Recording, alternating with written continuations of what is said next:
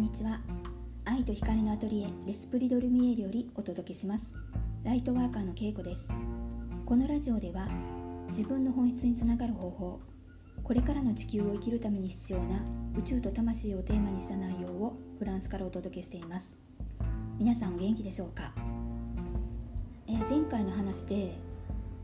ホワイトセージと,、えーと白檀を日本から持ってきてるっていう話したと思うんですけどまあ、何に使ってるのかと言いますと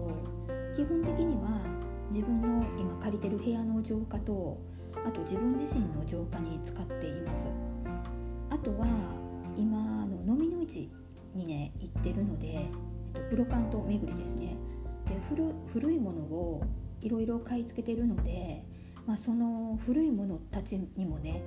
あの持って帰った後にしっかりと炊いてでまあ目に見えない重たいものをまあ、しっかりと抜いてね浄化してるんですよ。だからそんな感じで基本ね浄化に使ってますね。で自分自身に炊くっていうのはねあの肩がねちょっと重たくなったりとか、まあ、胃が痛くなったりとか急激にこう来る変化があった時には結構即効性がありまして自分自身にね炊くっていうのを結構おすすめなんですよ。だから、まあ、塩舐めたりも効くんですけど結構ホワイトセージって何でもね効くので自分に炊くってことをねやったことない人はちょっと是非トライしてみてください。まあそんな感じでね基本あのホワイトセージと白檀は浄化になりますね。はい、えー、今日のポッドキャストのテーマは無限のエネルギーを作る方法。こんなお話をしようかなと思います。あの毎日ね生きてたらまあ、状態のいい時と悪い時って誰しもありますよね。まあ、今特に日本は梅雨の時期なのでねお天気が悪いと、まあ、ついこう憂鬱になるとかあるかもしれませんよね。で憂鬱になってしまった時になったとしてもあの自分自身の持ってるエネルギーを落とさずにいられる方法があるのでそれをあの簡単にお伝えしようかなと思っています。一つは言葉のエネルギーを上げることなんですよ。どういうことかというと気持ちが憂鬱になったとしても言葉は絶対マイナスの言葉を吐かない。あの私ってダメだとかまたこんなになってとかちょっとね言いたくなるような状況やと思うんですけど、まあ、思ったとしても言葉に出さない。そういう努力をしてほしいんですよ。で言葉にね出すってことは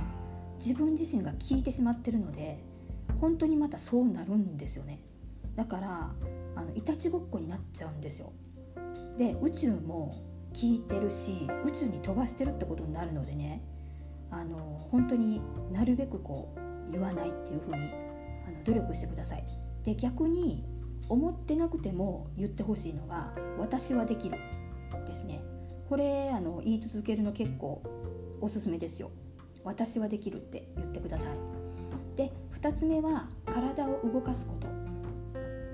心と体はやっぱりつながってるので激しい運動までは必要ないんですけど外に出て歩くこと。これめちゃくちゃエネルギー入るんですよね実は。